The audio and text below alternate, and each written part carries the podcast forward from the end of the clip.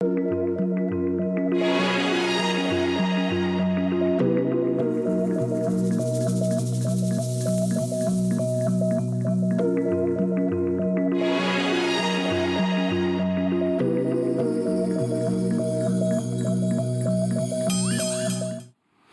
Bonjour et merci de nous retrouver pour La foi prise au mot, votre émission de réflexion chrétienne. Ce dimanche est le quatrième dimanche avant Noël et donc nous entrons dans l'Avent. Comme chaque année, nous vous proposons une série d'Avent qui sera cette année un peu spéciale puisque nous fêtons les 20 ans de Catéo. Nous allons donc faire quatre émissions autour de quatre questions fondamentales de notre foi, le Christ, le culte, le devoir d'obéissance et aujourd'hui la Bible. Mais ce n'est pas parce que nous parlons de choses fondamentales que nous renonçons à notre petit côté impertinent. Aussi allons-nous ce soir traiter la question que tout le monde se pose sans oser la formuler est-ce que la Bible se présente comme le Coran? En d'autres termes, est-ce qu'elle a été écrite directement par Dieu et dictée ensuite aux hommes? Bref, quel est le statut du texte sacré? Pour répondre à ces questions, trois invités. Père Éric Morin, bonsoir. Bonsoir. Vous êtes prêtre de Paris et vous êtes directeur du service biblique Évangile et Vie on va revenir tout de suite pour savoir ce que c'est. Je présente mes autres invités, le pasteur Gilles Boucomont, bonsoir. Bonsoir. Vous êtes pasteur de l'Église protestante unie de France et euh, vous exercez au temple de Belleville, c'est à Paris. Et puis le père Jacques Trublet, bonsoir. Vous êtes jésuite et vous êtes aussi euh, bibliste. Alors, je l'ai promis, Éric Morin, vous êtes le directeur du service biblique Évangile et Vie. Ça veut dire que normalement vous êtes aussi bibliste, ce qui est le cas, mais que vous êtes aussi un peu le directeur de la Bible en France? Non. vous aimez le dire comme ça, mais oui. Euh, non. le service biblique Évangile et Vie est un service qui dépend de la Conférence des évêques de France et qui a pour mission de promouvoir la lecture de l'Écriture dans les paroisses, dans les communautés. Et on est surtout connu pour l'édition d'une revue qui s'appelle Les Cahiers Évangiles et pour l'excellente revue que sont les suppléments du Cahier Évangile dont vous êtes le directeur de rédaction. C'était peut-être pas utile de le dire comme ça, mais euh, et c'était pas le but de ma question. Merci en tout cas. Euh, alors. J'ai commencé de manière un peu provocatrice et je pense qu'il faut carrément euh, rentrer dans, le, dans la provocation à, à, partir de cette question sur le, sur le Coran. Est-ce que pour vous, la Bible, c'est comme le Coran? Est-ce que c'est écrit enfin, ça, n'est pas écrit, mais ça a, été un, ça a été donné par Dieu, directement dicté par Dieu. Je crois qu'aucun d'entre nous ne, ne, dirait que ça a été directement dicté par Dieu, euh, parce qu'il faudrait avoir euh, quand même des, des enregistrements euh, de la façon dont ça a été fait. Euh, mais euh, la grosse question, c'est de savoir comment, Dieu a pu euh, quand même intervenir dans cette histoire-là. Donc, il y a sûrement beaucoup d'auteurs. Une écriture directe, comme par exemple justement dans le Coran, on l'évoque, ça ne nous semble pas, directement possible. pourtant, il peut y avoir un récit comme ça qui bien que construit sur de nombreuses années, a sa cohérence, a euh, une progression, une, forme d'intention qu'on peut percevoir peut-être au travers de, l'ensemble de ces récits multiples, qui est intéressante et qui peut-être peut être connue comme une trace de Dieu, je ne sais pas. Mm-hmm. Est-ce que vous êtes d'accord avec cette réponse? Oui, oui, oui. Mais le... quand on pose la question est-ce que c'est écrit par des hommes ou est-ce que c'est écrit par Dieu, on, peut rapidement arriver dans une impasse. je crois que la, seule chose qu'il faut retenir de cette question, c'est c'est écrit et par les hommes et par Dieu. Et qu'après ça, ce qu'il nous faut réfléchir théologiquement, c'est comment ça a coopéré. Et c'est une histoire d'alliance, mais ça tombe bien, la Bible, elle raconte que des histoires d'alliance. Moi, je rebondirais là-dessus. C'est effectivement la, la Bible est d'abord une parole adressée à des hommes, et les hommes la mettent par écrit. Parce que dire que la Bible est parole de Dieu, ça peut faire oublier que cette parole, c'est un écrit. Mhm. On parle de la Sainte Écriture, euh, donc il y a bien quelque chose qui est de l'ordre de l'écrit. Mhm. Or, entre la parole prononcée par Dieu et sa mise par écrit, il y a bien sûr un intermédiaire, qui est un intermédiaire humain. Mhm. Mais le prophète reçoit d'abord une parole, il l'ingère, si je puis dire, il en fait, euh, elle le travaille au corps même, et à un moment donné, euh, on la met par écrit éventuellement pour qu'on s'en souvienne plus tard.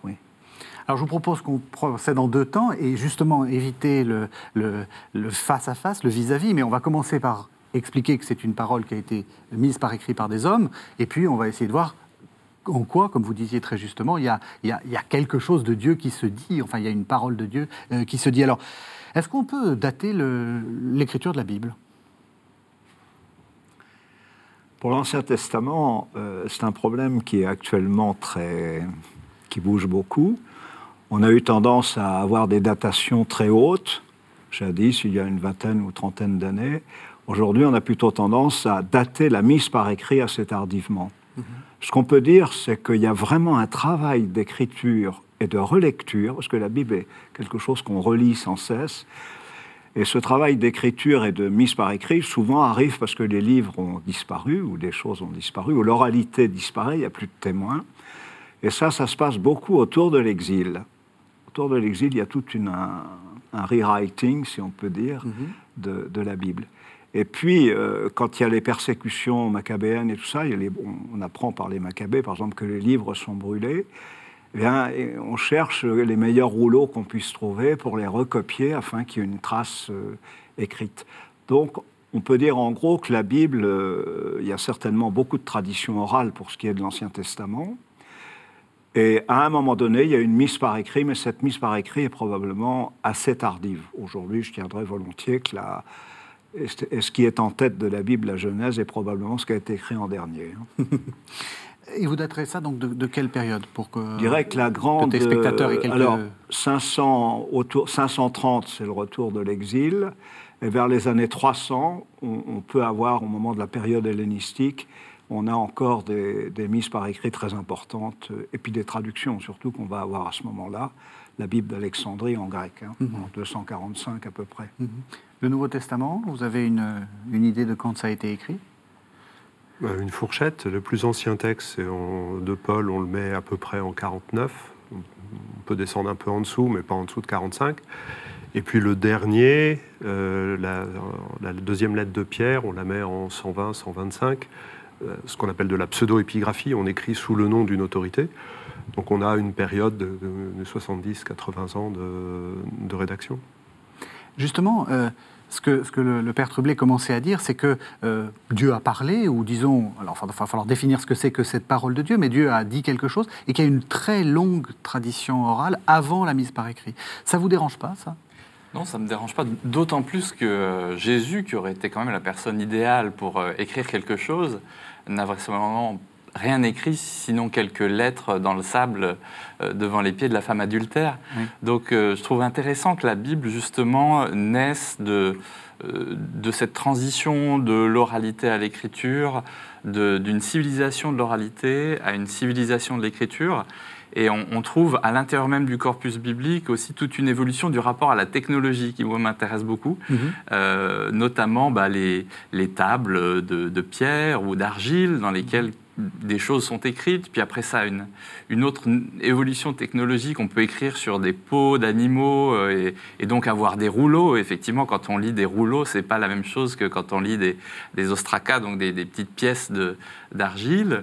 Et puis on a une grande révolution encore technologique avec le Nouveau Testament où on passe au, codex, c'est-à-dire à, à, des livres qui ont des pages. Euh, et notamment qui peuvent utiliser le papyrus. Mhm. Il y a toute une évolution technologique et, qui correspond à des, révolutions à l'intérieur des grandes périodes d'écriture euh, de la Bible.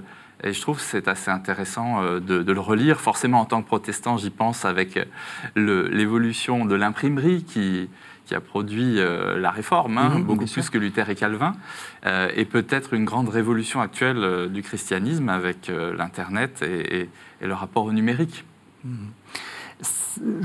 Justement, cette question euh, de la technique, de l'intervention de, des hommes, est-ce que ça ne risque pas d'entacher la, parole de Dieu de toutes ces petites bricoles que, euh, que, nous, que nous, nous, portons avec nous, nos petits problèmes, nos petites manières de parler, même, ces, choses-là?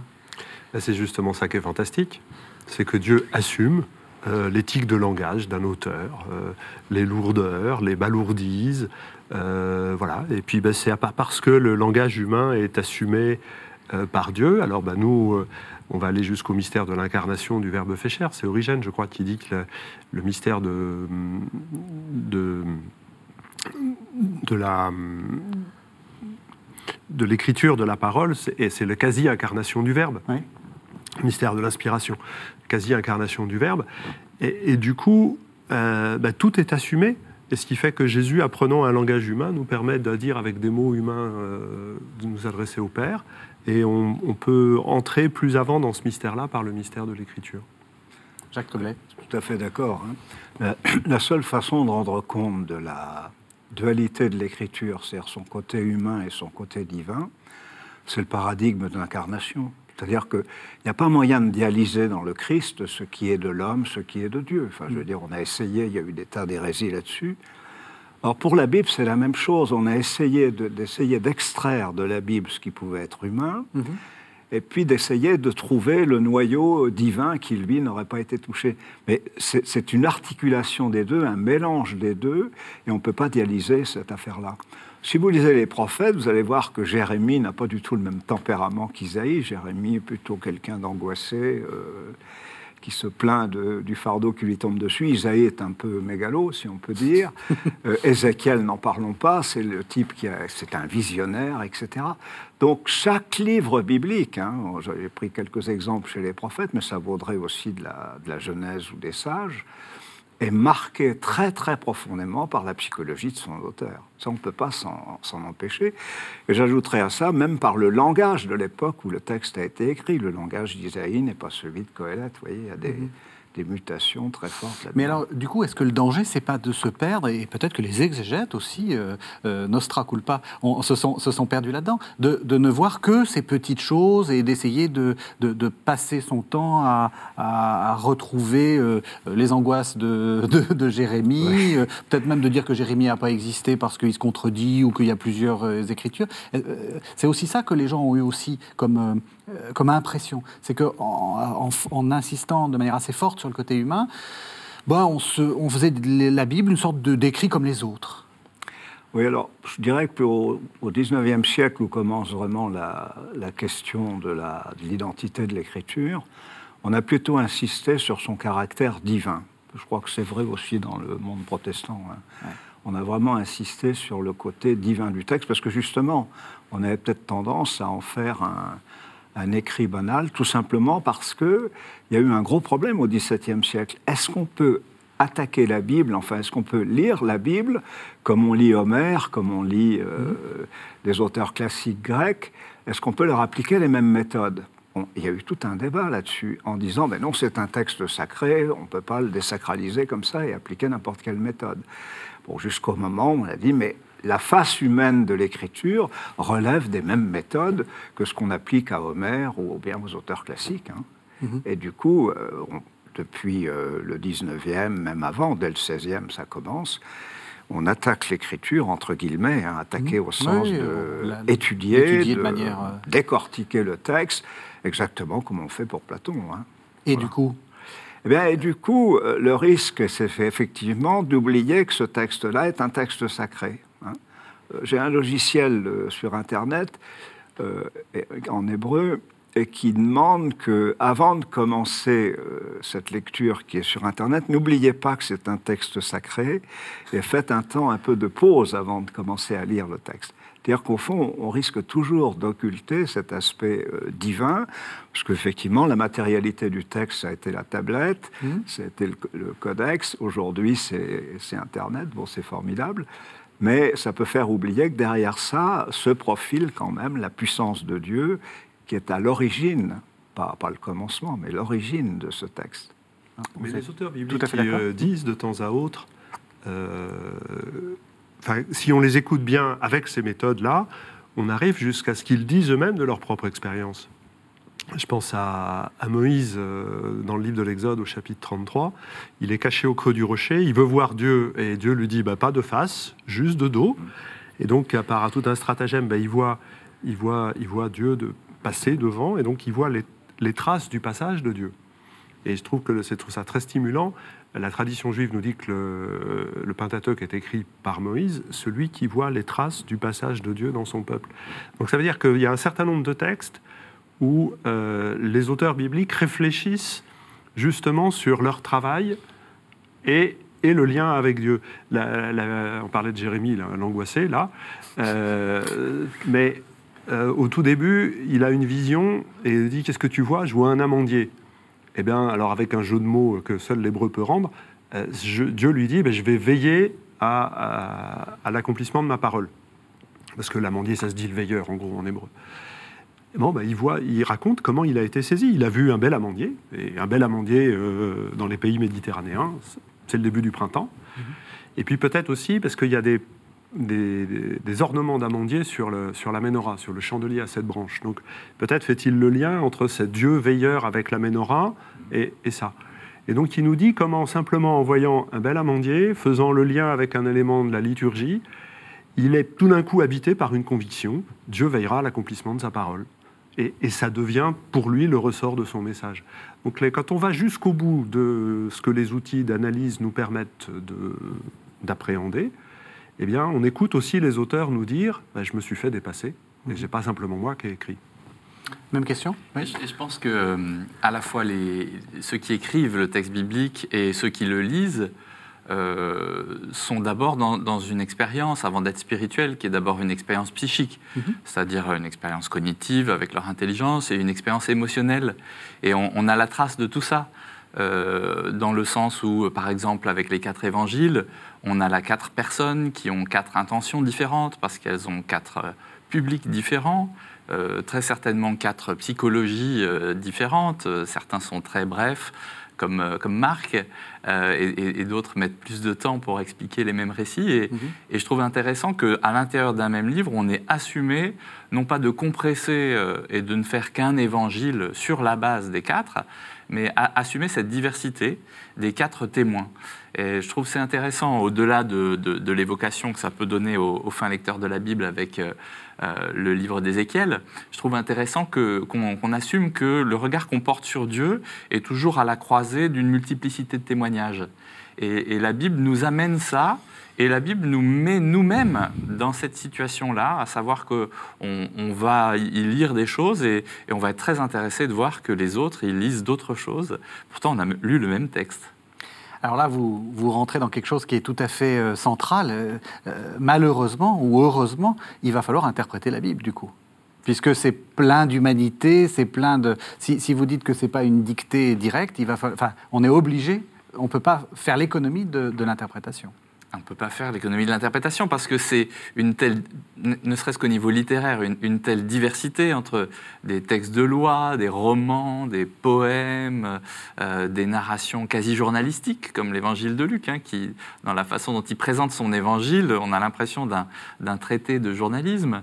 Euh, il y a une telle diversité que, forcément, on n'a pas le même rapport au texte. Les émotions qu'on a dans le, code de pureté euh, euh, dans, la Torah ne sont pas exactement les mêmes que, que dans le Cantique des Cantiques. En fait, j'explique au téléspectateur pour qu'il rigole parce qu'il trouve, il trouve que c'est un peu pénible à lire, le, code de sainteté de la Torah, mais il a tort.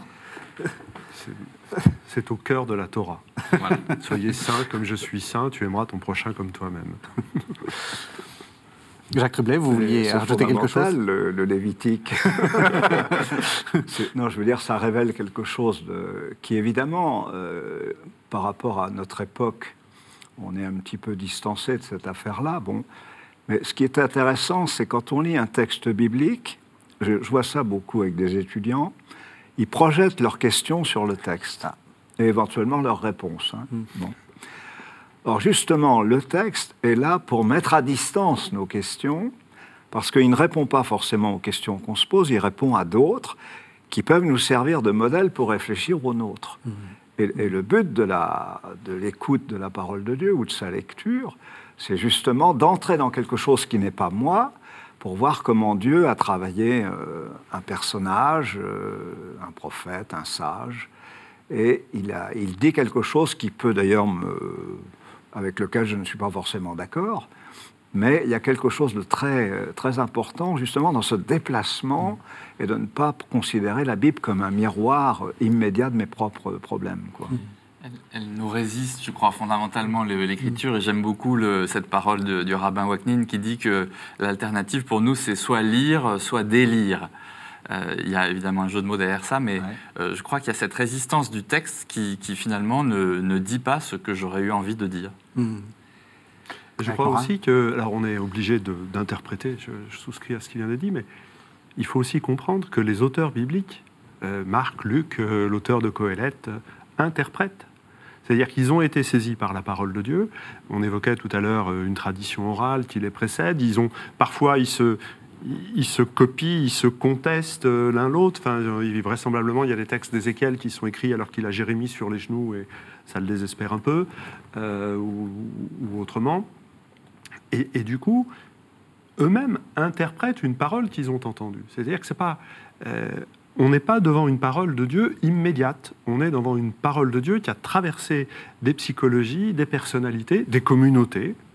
Et puis, bah, tout d'un coup, il y en a un qui, a le courage et qui met quelques pattes de, mouche euh, sur le parchemin. Mhm. Et pour être lu, vraisemblablement, les premiers extraits d'évangiles qui ont été écrits, c'était des notes pour permettre aux prédicateurs itinérants de se souvenir de ce que Jésus avait dit. Donc, ça devait être pris à la va-vite. Et, ça servait à être lu, à être dit, à être exprimé. Puis un beau jour, on a mis un peu tout ça en forme pour, euh, pour euh, stabiliser la prédication sur, sur Jésus. Donc les, textes sont déjà des interprétations. Mm. Ce, qui ce, qui ce, qui peut choquer, enfin, euh, embarrasser quelqu'un qui commence à lire la Bible, c'est ces ruptures de style, par exemple dans le Pentateuque. Mm-hmm. On a un premier récit de création suivi d'un second, bon. Et puis on va, on va lire l'histoire d'Abraham on a une vision d'Abraham qui est tout à fait spécifique, puis on en a une autre après. Enfin, je veux dire, il y a continuellement des ruptures. Alors, on a pensé à une époque euh, qu'on avait plusieurs traditions, hein, plusieurs relations mhm. qui avaient été mises là-dedans, et on a cherché jusqu'en 1960 à essayer de trouver au fond les, morceaux de la mosaïque, si je puis dire. voilà. De ciseaux et de la colle, et voilà. Oui, euh, du, ciseau et colle, on découpait pour retrouver les, les affaires. Alors, justement, on est face à une écriture biblique qui n'est pas la nôtre, à savoir qu'on peut écrire un texte et mettre à côté quelque chose qui contredit complètement ce qui vient d'être écrit. nous, on effacerait, on reconstruit, puis on refait un autre texte qui mm. essaie d'accommoder un peu toutes les opinions. Eux, ils ont tendance à juxtaposer, et c'est typique de Genèse 1 et de Genèse 2, 3, qui sont deux récits différents euh, sur la création, même si dans le temps, euh, les pères de l'Église ou les rabbins ont essayé de montrer qu'il y avait eu deux créations hmm. à partir de ces récits. En fin de compte, la Bible écrit ne rature pas et laisse en plan, je dirais, on, ajoute, on surcharge, sans forcément vouloir avoir un texte unifié. Ce qui vous donne dans l'Exode que sur la page de gauche de ma Bible de Jérusalem, on ne peut pas avoir Dieu sans, sans mourir, et sur la page de droite, Moïse parlait face à face avec Dieu et il n'en est pas mort on a une chose et son contraire. C'est-à-dire que, contrairement à la pensée occidentale, où on ne peut pas dire une, a, que A est mm. noir et dans la page d'à côté que A est blanc, eh bien, dans le corpus biblique, on a justement cette juxtaposition de contradiction et la vérité justement dans la contradiction, dans le paradoxe. Ce qui évite, enfin c'est ce que vous ce que vous commenciez à dire, ce qui évite de tout dogmatisme. C'est-à-dire que le, but de la Bible, c'est aussi de, de, déconstruire nos dogmatismes. Que vous dites, on a beaucoup de, d'idées préconçues sur la Bible. Ah ben, ce au fait, ce, ce, à quoi on risque d'aboutir si on n'accepte pas ce, cette affaire-là. Ça vaut pour le Nouveau Testament. On va fabriquer des évangiles, les quatre évangiles en un seul. Moi, j'ai connu ça dans mon enfance. Les harmonies. Les harmonies. Hein. Bon, ça a été fait d'ailleurs par, euh, par Tatien. Mmh. C'est intéressant, justement, on ne l'a pas gardé. Voilà, et ça n'a pas été gardé dans, le, dans la tradition par certains mmh. côtés. Bon. Et pour l'Ancien Testament, on voudrait bien finalement, dites-nous exactement quel, quel est le bon texte? Eh bien, le bon texte, justement, il est dans la contradiction de deux propositions qui ne sont pas réconciliables en une seule. Je propose qu'on fasse une première pause en entendant un texte de l'Apocalypse, donc là on est à la toute fin euh, de la Bible, qui nous dit qu'il y a une dictée de Dieu quand même. Alors ça ne contredit pas ce qu'on vient de dire, mais ça va peut-être nous permettre de passer dans le deuxième temps de cette, euh, de cette émission, qui est la question euh, de l'importance de la divinité dans, dans ce texte. Donc c'est le chapitre 1. Alors j'ai fait une petite coupe, ce sont les versets 9 à 12, puis les versets 17 à 19. Je suis Jean, votre frère, uni comme vous à Jésus. Je suis votre compagnon dans la détresse le royaume et la persévérance. J'ai été exilé sur l'île de Patmos à cause de ma fidélité à la parole de Dieu et à la vérité révélée par Jésus. Le jour du Seigneur, l'Esprit Saint se saisit de moi et j'entendis derrière moi une voix forte qui résonnait comme une trompette. Elle disait Écris dans un livre ce que tu vois et envoie le livre aux sept églises suivantes à Éphèse, Smyrne, Pergame, Thyatire, Sardes, Philadelphie et Laodicée. Je me retournai pour voir qui me parlait. Alors je vis sept lampes d'or. Au milieu d'elles se tenait un être semblable à un homme. Il portait une robe qui lui descendait jusqu'aux pieds et une ceinture d'or autour de la taille. Quand je le vis, je tombai à ses pieds comme mort. Il posa sa main droite sur moi et dit ⁇ N'aie pas peur, je suis le premier et le dernier, je suis le vivant. J'étais mort, mais maintenant je suis vivant pour toujours. Je détiens le pouvoir sur la mort et le monde des morts. Écris donc ce que tu vois, aussi bien ce qui se passe maintenant que ce qui doit arriver ensuite. Voilà, alors on a entendu ce texte. Bon, évidemment, on a l'impression quand même que le, le, le Seigneur, hein, puisqu'il s'agit, on, vous êtes d'accord qu'il s'agit du, Christ qui apparaît, euh, le Seigneur est en train de dicter quelque chose. Alors, est-ce que ça veut dire que l'Apocalypse, c'est un texte qui serait plus vrai, par exemple, que euh, le texte de, de, la Genèse, qui en plus est contradictoire, il y a deux récits de création, etc. Est-ce que, est que ça veut dire ça? Non. Au moins, c'est clair. Alors, expliquez-nous. Ben, euh, d'abord, il y a un petit problème de traduction. Oui. Euh, dans le texte qu'on vient d'entendre, euh, Jean, le, voyant, se retourne et on a entendu et j'entendis la voix. Et littéralement, c'est et je vis la voix. Ne me demandez pas comment il a fait, mais c'est ça que le texte dit. Ça veut donc dire que l'expérience qu'il fait est une expérience qui dépasse, qui, prend toute sa sensibilité, mais qui la transcende et la dépasse, puisque vision et audition se croisent et s'intermènent. Mais après ça, il voit cette voix et qui lui dit d'écrire. Mais d'écrire quoi? Bah, D'écrire l'expérience qu'il fait. Et qu'est-ce qu'il fait? Il voit le Seigneur ressuscité. Alors je, là encore, c'est un texte intéressant qui nous montre euh, comment Jean réfléchit sur le statut de son propre écrit. Et en fait, lui, ce qu'il fait, et je crois qu'il le fait de la première page de son évangile à la dernière page euh, de l'Apocalypse, y compris dans les lettres, il décrit le corps de Jésus ressuscité. En racontant des histoires dans l'Évangile, en donnant des, méditations sur l'amour dans les lettres, en puisant dans les Écritures anciennes, parce que c'est truffé de réminiscences d'Ézéchiel, de Zacharie et d'autres, de l'Exode, pour permettre au lecteur de décrire le corps de Jésus ressuscité, qui est là et que nous attendons. Est-ce que vous êtes, euh, est-ce que vous êtes d'accord? Monsieur le pasteur, je, m'adresse à vous parce que c'est vrai que dans certaines églises de la Réforme, on a beaucoup investi sur ce livre de, l'Apocalypse, qui serait presque une, sorte de mode d'emploi du futur. Euh, oui, bah, c'est un livre qui est fascinant. Alors, euh, une fois qu'on est fasciné, on peut tout dire. Euh, je, pense, qu'en tout cas, quand, vous parliez, je, je, repensais à des situations de prédication dans lesquelles nous pouvons être en tant que pasteur ou prêtre. Euh, et, je crois qu'il y a des moments où euh, on, parle euh, à ceux qui sont devant nous, et de temps en temps, on se dit, tiens, ça, ça me dépasse. je viens de dire quelque chose, surtout si on prêche sans ces notes, je viens de dire quelque chose qui est total, enfin qui n'est pas de moi. Alors, de là à dire que c'est de Dieu, il faut être prudent, bien sûr. Hein. mais en tout cas, je pense qu'on peut avoir dans, l'expérience de l'écriture, comme Jean, ou dans l'expérience de la prédication en général, une, intuition qu'il peut y avoir des moments où, Dieu nous utilise euh, étrangement, au-delà de nous-mêmes, au-delà de ce que nous pouvons saisir, comprendre, voir, euh, toujours dans ce paradoxe de nos sens, et qu'on n'est pas dans un contrôle total de, ce qui se dit notamment dans, cette expérience que beaucoup font, euh, d'être les premiers, d'être soi-même le premier bénéficiaire de, sa prédication ou de son homélie. Euh, donc on a l'impression que c'est finalement une parole qui passe par notre bouche, mais qui nous est adressée pour notre existence euh, actuelle, présente. Donc je pense qu'il y a eu dans le, travail des rédacteurs de l'écriture biblique, un mélange de, témoignages euh, où, là c'est vraiment euh, euh, l'âme de la personne qui parle, et puis d'autres moments où peut-être est-ce là l'œuvre du Saint-Esprit, hein, de, finalement nous utiliser dans un processus d'incarnation continue pour que Dieu continue à parler. Je ne sais pas.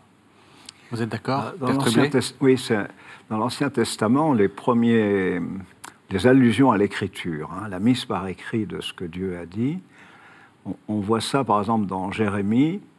il a toute une prédication où il annonce quand même des mauvais événements, euh, et il mourra avant que ça arrive. Bon. Alors il demande à son secrétaire, mets ça par écrit, parce que le jour où ça arrivera, ils sauront qu'on on les avait prévenus.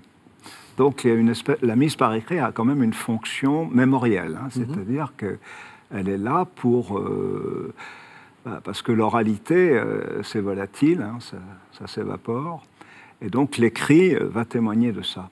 De même, dans, si on prend le Deutéronome, qui est à peu près contemporain de Jérémie dans sa rédaction, euh, Moïse, enfin on fait parler Moïse ici, mhm. mais c'est une fiction littéraire, hein, c'est le testament de Moïse en fait qui nous est donné à travers les rédacteurs du Deutéronome.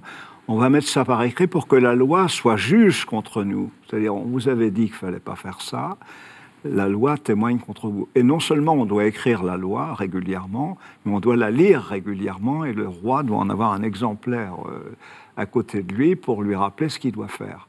Donc l'écrit est très important au sens où euh, la parole est toujours sujette à interprétation, le texte aussi, mais l'écrit est quand même plus précis à la mmh. limite que la parole, parce que j'entends ou je n'entends pas ce que me dit l'autre. Enfin, c'est continuel dans, dans nos dialogues on entend ce que l'autre nous dit, en fin de compte, il voulait dire le contraire. Hein. Mm. Mais un écrit est déjà plus précis. Hein. et du coup, l'écrit n'est pas forcément euh, la dictée que Dieu a faite. Moi, j'aime pas bien cette image de la dictée. Je préfère plutôt parler de trace mémorielle. L'écriture est une trace mémorielle de quelque chose qui a été euh, de l'ordre de l'oralité auparavant, quoi, mm. pour justement que ça serve de pièce à conviction. Mm. Plutôt que l'image de la dictée, il y en a une autre que je trouve euh, savoureuse, c'est l'image de l'auteur de théâtre. Euh, un auteur de théâtre va mettre en scène des personnages, et pour que sa, pièce et que son texte soient audibles, il faut que les différents euh, personnages de son texte soient, soient vivants, et il faut qu'ils soient interprétés. Et je comparerais davantage Dieu à un auteur d'une pièce de théâtre dont les, les, les agiographes sont les acteurs.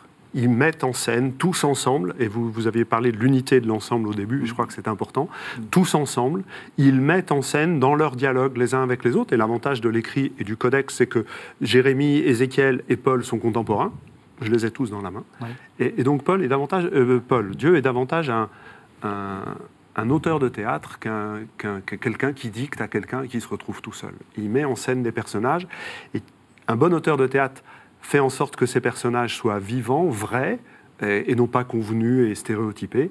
Euh, Dieu est un très bon auteur. moi, j'ai exactement la même comparaison, mais je prends plutôt la comparaison musicale, à savoir qu'on peut écouter euh, une sonate de Mozart ou bien un, concerto de, Bach, bon, et l'interprétation euh, des auteurs est des, des, des chefs d'orchestre est complètement différent de la bouteille. Moi, j'aime bien écouter, par exemple, j'ai une pièce que j'aime beaucoup, qui est l'art de la fugue de Bach. Bon, J'en ai une dizaine d'interprétations. C'est exactement le même support, le même substrat, mais chaque auteur euh, y met quelque chose de lui-même dans l'interprétation de, de, la pièce. Ça, c'est très intéressant de voir que. Et la Bible est un peu comme ça, c'est-à-dire que il y a quelque chose qui est derrière. Je ne peux pas complètement faire le contraire de ce qui est écrit ou de ce qui est révélé. Et en même temps, euh, ma propre personnalité va être sensible à plutôt telle mhm. phrase, tel mot ou telle chose qui est dite. Hein. Ça a été dit tout à l'heure par mhm. vous. Hein. Et on peut, on peut même poursuivre la métaphore parce que à l'intérieur de chaque interprétation de l'art de la fugue, euh, si on a une oreille un peu avertie, on peut aller écouter le positionnement de chaque instrument, de chaque voix. Et, là, il y a une décomposition euh, de l'interprétation qui, peut être infinie. Et, c'est là peut-être qu'on rejoint ce qu'on disait tout à l'heure, euh, dans la fascination d'aller tout décrypter, d'aller tout trier, d'aller creuser le texte. Ben, au bout d'un moment, il peut y avoir une forme de nihilisme. Mm-hmm. J'avais un professeur de théologie qui disait creusez, creusez, mais n'oubliez pas que vous finirez par faire un trou. Euh, et, je crois qu'il y a un moment où, à la fois il faut s'instruire de ces choses, il faut euh, réfléchir à la cohérence avec les données archéologiques, avec euh, tout ce qu'on sait de la littérature, de la narratologie et tout ce qu'on veut. Et, et, puis il y a de temps en temps ces temps où il faut prendre le pas de recul et puis relire le même texte. Je fais souvent cette expérience avec des groupes de, de, leur faire une lecture très historicisante du psaume 22 dans la numérotation catholique, 23 dans la numérotation protestante. L'Éternel est mon berger, je ne manquerai de rien. Mhm. Donc le lire comme une expérience très expérience de David, et puis en faire une lecture un peu sociétale, le berger, la brebis. nous qui sommes dans des, dans des villes, il nous faut un peu réfléchir à tout ça. Et puis après ça, tout simplement euh, relire ce texte dans une forme de lectio divina où, où le texte reprend son immédiateté, et, puis là, on, vit une troisième expérience autour du même texte qui n'a aucun rapport. Mmh. Et pourtant, ce sont les mêmes personnes qui ont lu trois fois le même texte. Mmh. Et vous avez dit, euh, au début de votre intervention, vous avez dit, euh, ce texte, ces différents textes, cette multitude de textes, il y a quand même un message derrière, une sorte d'analogie de, l'écriture. C'est-à-dire qu'il y, y, y a, quelque chose qui est cohérent au fond bah, quand on voit la, progressivité, ne serait-ce que dans, l'écho euh, des textes prophétiques du Premier Testament et puis de euh, la, venue et l'histoire de Jésus, quand on voit la cohérence entre les, propos de l'Exode et la prédication de Jésus, euh, c'est assez, assez, fascinant qu'un texte soit aussi bien composé. Je crois que tout, tout amateur de, littérature ne peut être qu'émerveillé par la cohérence d'une telle construction, malgré toutes les incohérences sur lesquelles euh, vous, mettiez l'accent. Euh, donc ce, tissage euh, d'incohérence et de cohérence en, fait un, texte qui est tout à fait merveilleux dans sa globalité. C'est ce que vous disiez en disant que Dieu est un bon metteur en scène. Oui, oui, oui. Qu'il écrit bien, en fait. Pour reprendre une image biblique, je crois que c'est Irénée qui interprète la parabole euh, du fils prodigue, avec le fils aîné qui ne veut pas rentrer, il entend la musique et la danse. Et euh, Irénée interprète en disant il ne veut pas écouter l'harmonie de l'unité de l'écriture. Voilà, et que finalement, le, euh, un des lieux pour observer que ces textes-là sont portés par sont, portés par le souffle de Dieu lui-même, c'est leurs harmoniques, et leur résonance par-delà, effectivement, euh, alors on les trouve un peu difficilement parfois, hein, euh, des contradictions, des tensions, des répétitions, des... Mais, justement, c'est là que les, choses vont briller et vont scintiller. Alors je vous, propose qu'on passe un troisième temps dans, dans cette émission. C'est, comme je disais, à quel moment on peut dire que cette parole devient parole de Dieu pour nous?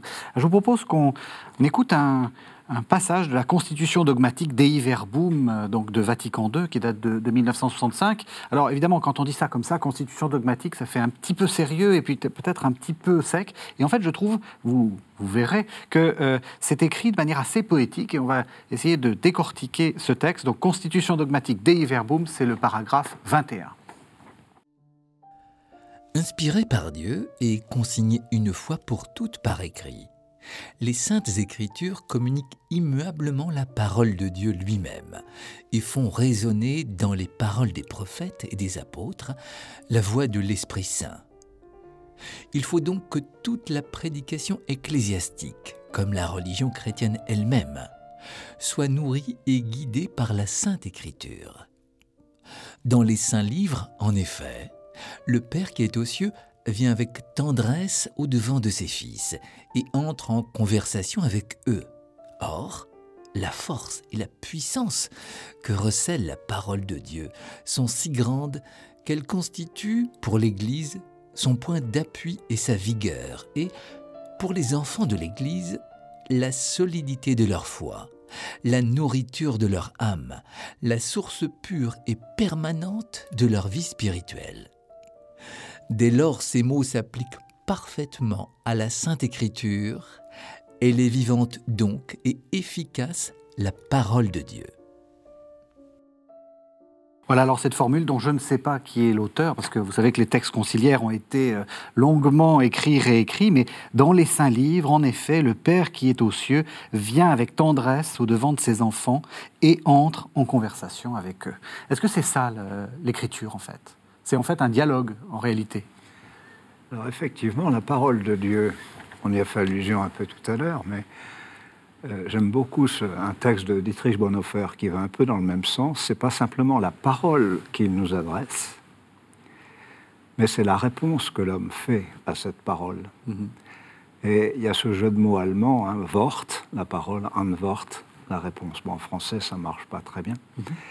Et c'est pour ça que dans la Bible, il y a beaucoup de textes qui ne sont pas des paroles de Dieu, entre guillemets. C'est-à-dire, c'est pas Dieu qui parle, c'est plutôt l'homme. Je pense aux psaumes, évidemment, et aux sages. Hein. Mhm. Les sages, il euh, n'y a pas un mot sur Dieu dans le Cantique des Cantiques ou dans Coëlette. Je veux dire, ce sont des expériences humaines. Alors ça fait partie de la parole de Dieu. Et Bonhoeffer a cette conclusion de dire que la parole de Dieu, c'est pas simplement la parole qu'il nous adresse, c'est la réponse de l'homme. Et la Bible contient à la fois euh, la parole adressée à l'homme et la, la, réponse que l'homme fait à Dieu à cette parole. pour ça que moi j'aime beaucoup les Sapientiaux et les, mhm. et les psaumes, bien entendu, parce que c'est ça que je travaille le, plus souvent. Et on se pose beaucoup la question qu'est-ce que ça fait dans la Bible Le Cantique des Cantiques ou Ou pire, les, proverbes, enfin, parce que c'est des proverbes un peu. Euh, enfin, je veux dire que je pourrais dire. Voilà, euh, c'est hein. vraiment entre guillemets profane. Or, justement, ce qui a plus basique et plus profane est sacré. Et justement, la, Bible a, su intégrer des choses extrêmement euh, profanes de l'expérience humaine, le travail, l'amour, l'éros, enfin, ça fait partie des expériences humaines. Donc, ça peut être intégré comme réponse à cette parole que Dieu euh, adresse à l'homme. Moi, j'aime beaucoup l'articulation des deux. Hein. Est-ce que vous êtes d'accord, monsieur le pasteur Vous n'allez pas contredire le pasteur Bonhoeffer Je, Difficilement. J'aime bien cette idée que c'est le même Esprit Saint qui euh, aide le lecteur et qui a inspiré euh, euh, le, rédacteur. Et donc c'est le même Esprit Saint qui œuvre au moment où je lis et, qui a déjà œuvré au moment où, où il a écrit, où l'auteur a écrit.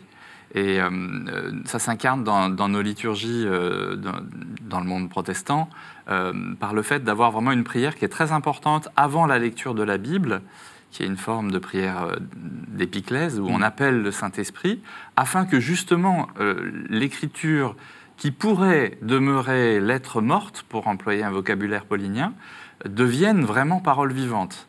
Et, et, donc, sans cette condition de l'intervention de l'Esprit Saint, l'écriture pourrait être tout simplement, euh, euh, comme c'est le nom d'une des expositions de, l'Alliance biblique, euh, un patrimoine de l'humanité. Mm. mais, mais elle est plus que ça. Et, il faut quand même cette intervention de l'Esprit Saint pour que l'écriture redevienne parole. Parce qu'on mm. dit souvent de la Bible, et en particulier dans le monde protestant, que c'est la parole de Dieu, mais, mais, la Bible ne peut devenir la parole de Dieu qu'à condition qu'il y ait cette nouvelle intervention de ce même Esprit Saint moi, je rebondirais bien là-dessus parce qu'il y a un texte qui me, un texte médiéval, hein, qu'on appelle la lettre aux frères du Mon Dieu, hein, et où l'auteur euh, dit, mais on retrouverait ça chez les pères de l'Église ou chez les médiévaux, de même que l'Esprit Saint a été à l'œuvre dans la, la, mise par écrit de la parole de Dieu, entre guillemets, mm-hmm. de même il doit être à l'œuvre pour le lire. Sinon, je vais lire ça comme un comme un texte profane, si ce n'est pas l'esprit qui me fait lire l'écriture. Mhm. C'est-à-dire qu'on va aboutir, euh, alors ça, euh, c'est un gros problème de l'exégèse biblique. Très souvent, on a l'impression qu'on est en train de... Voilà, c'est comme si c'était Platon ou les textes égyptiens, il n'y a rien pour la, nourriture spirituelle. Mhm. Comme disait François Dreyfus, mon prof de l'école biblique, on peut utiliser un tournevis comme cure-dent, mais ce n'est pas sa première fonction. Et quelquefois, on a l'impression, en lisant certains commentaires d'exégètes, mais qui n'ont rien à faire de, que ce texte-là, quand même, vient de l'Esprit, et je dois me l'approprier dans l'Esprit Saint, et pour en faire quelque chose d'autre. Alors, tout ce travail-là n'est qu'un travail préliminaire pour aboutir à la réappropriation et surtout à la, mise en pratique de ce qu'il raconte. Je veux dire, il y a tout un aspect tropologique, hein, comme on mm. dit techniquement, c'est-à-dire que si la parole de Dieu, c'est un bouquin parmi d'autres, euh, moi, ça ne m'intéresse pas. Ce qui m'intéresse, c'est dans quelle mesure elle transforme l'humanité, l'Église, les hommes et le lecteur. Oui. Mm.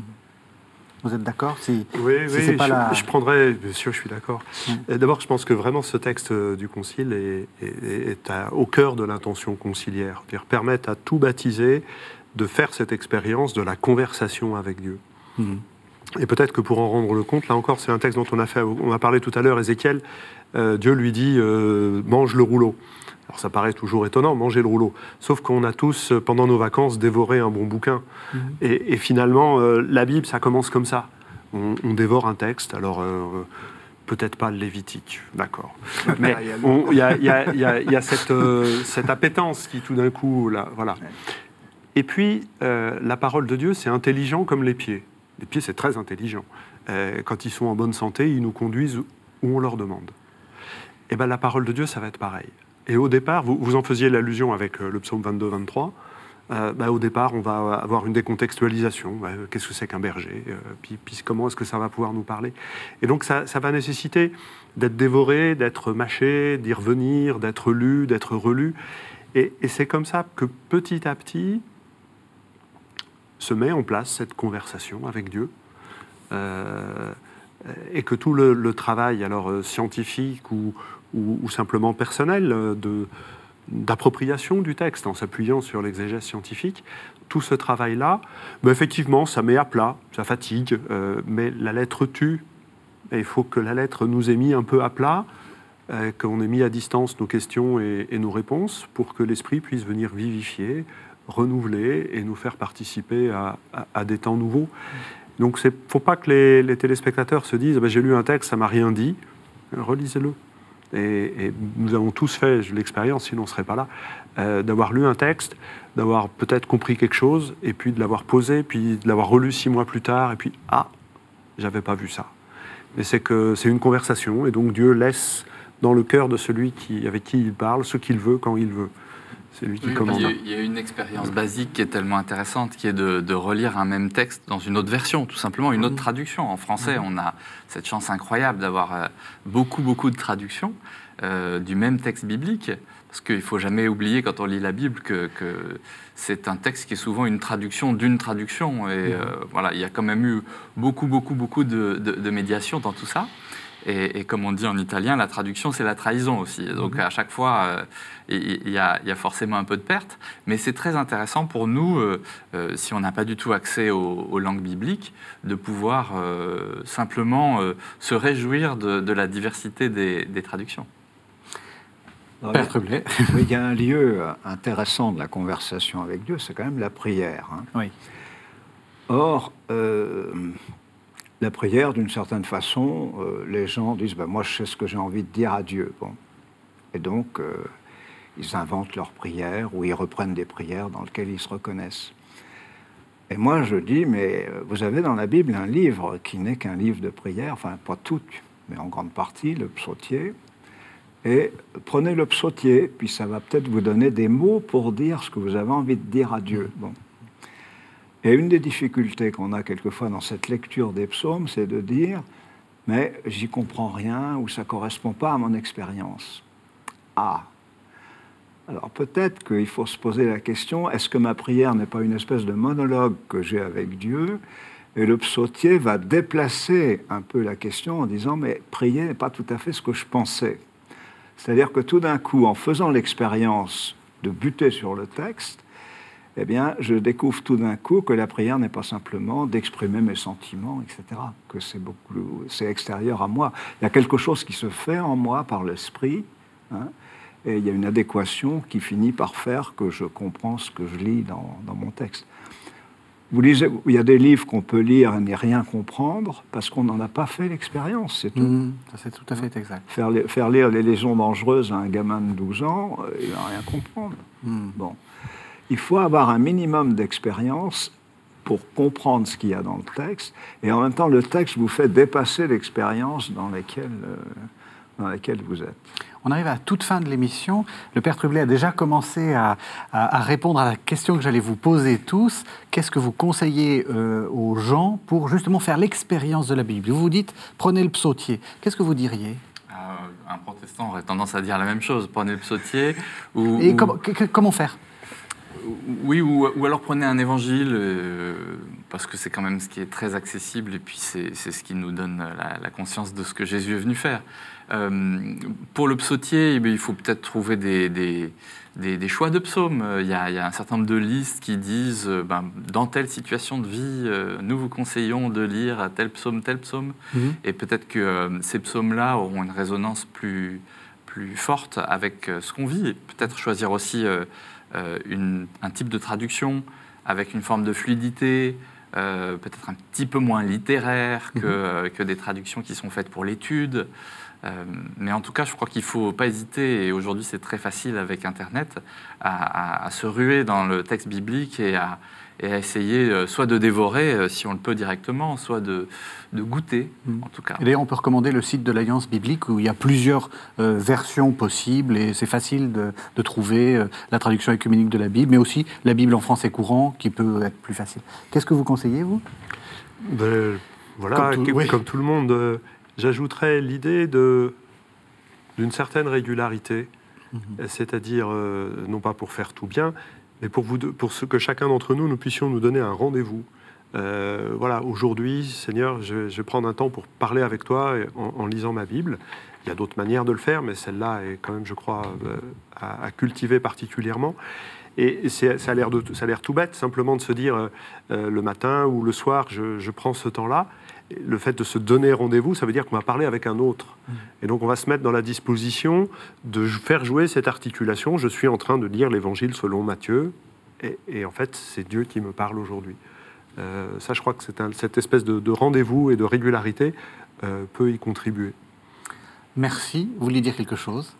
Très rapidement, parce qu'il nous reste quelques secondes. Non, très bien. Merci, merci, beaucoup. Merci de nous avoir euh, aidé à répondre à cette fameuse question la Bible est-elle écrite par Dieu? Merci de nous avoir suivis. Vous savez que vous pouvez retrouver cette émission sur le site internet de la chaîne www.ktotv.com et la regarder autant de fois que vous le voulez, puisque c'est gratuit.